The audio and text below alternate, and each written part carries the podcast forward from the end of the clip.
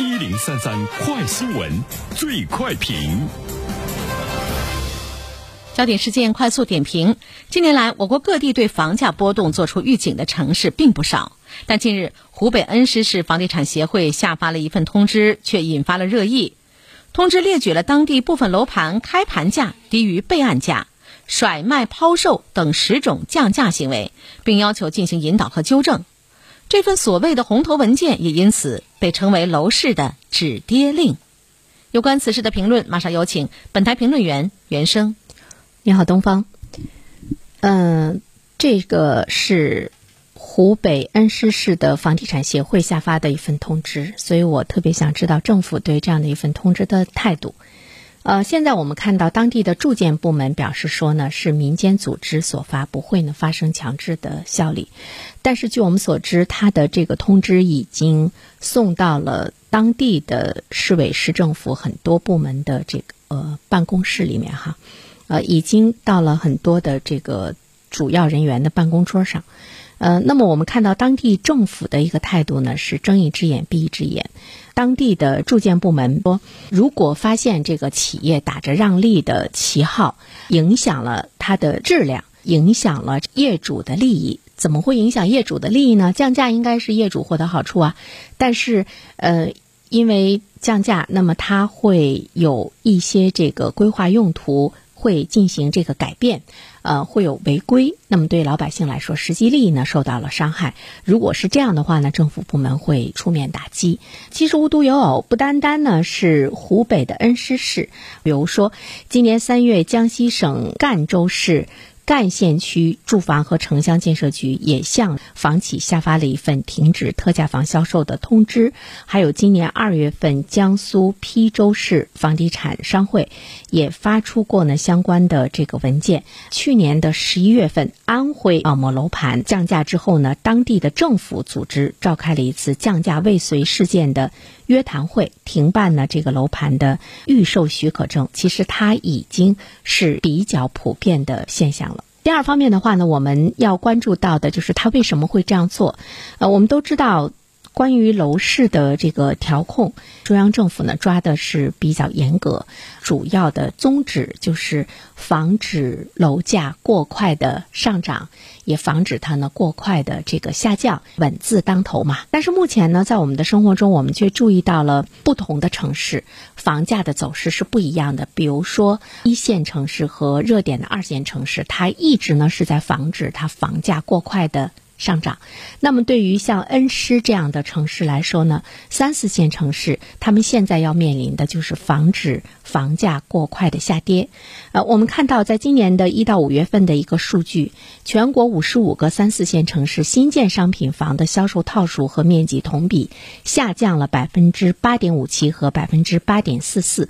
百分之三十六点四的城市价格出现了下跌，百分之四十四点四的城市二手住宅价格出。出现了下跌，平均跌幅百分之三点八二，其实是在告诉我们，现在在以后三四线城市房价向下走，已经呢是一种不可避免的趋势，它应该是一种比较正常的市场现象，因为购买力弱嘛，房子就是一个商品，当然它在中国来说是一个特殊的商品，政府要有宏观的调控，商品的市场性体现的呢还是呢比较敏感。而且呢，反应也是比较快。那么这个城市中购买的人少了，自然它的房价就要往下走。为什么会购买的人少呢？因为留不住人嘛，缺乏支柱的产业，留不住人口。那么经济的增长对地产的依赖力呢，又会是特别的大，政府就会比较这个恐慌。它依然呢是依靠这个地产成为它的这个支柱产业。作为地产商来说，我觉得做生意嘛，无论你是。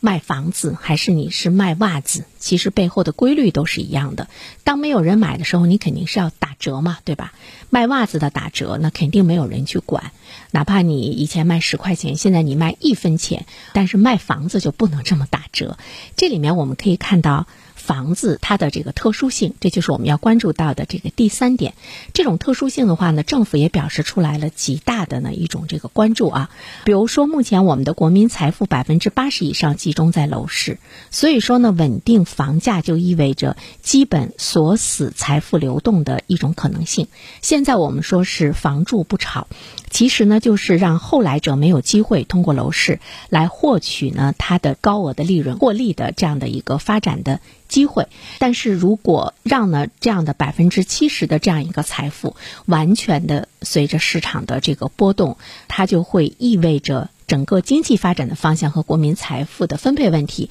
就会出现了特别大的一个。变化，所以呢，我们就会注意到，因为它的特殊性，所以我们政府呢，它会有更多的一种宏观调控。另外一方面的话呢，其实跟我们的传统观念也有特别大的一个关系。今天我们说到的传统观念，我们不是去说我们对房子、对土地的那种特殊的感情。我说的这个传统的。观念是什么？是我们在近十几年来所形成的一个传统的观念，就是我们从来没有看到过房子降价，所以我觉得它几乎呢已经像定律一样，或者是让我们觉得像真理一样。中国的老百姓不相信我们的房子会降价，那么我们的政府包括很多的部门已经呢是这个裹挟在其中，所以有一些地产商他要对房子进行符合市场的大幅度降价的时候，大家呢是一种恐慌，就觉得这个东西像神一样的东西，它怎么可能降价呢？就是这种传统的观念。除非有一次受到特别大的洗礼，不然的话，我们依然呢是一种信奉。最后一点呢，我想说的是，就是在现在的这个互联网的时代，其实我们任何的一个商品，包括呢城市，包括你的工作等等各个方面，我们会注意到它的头部效应呢会越来越明显。比如说，我们会看到人才，我们会看到资源，我们会看到商品的价格越来越更多的呢是体现在呢一线和热点的二线城市。呃，我们会看到在一座城市中。如果你要是选择房子的话，越来越集中在中心的地段，它的这个财富聚集的效应会特别大。我们也会看到，如果你要去选择公司的话，那么你应该去选择在大城市中的这样的比较不错的公司，它的这个竞争力和未来的发展前景。还有呢，就是老板你要去选择人才的话，你宁愿去招一个价很高的员工，你也不要去找十几个呃这个身价很低的员工，因为。它带来的效应，这就是我们的头部效应，其实是值得我们深思的。好了，东方，好的，感谢原生。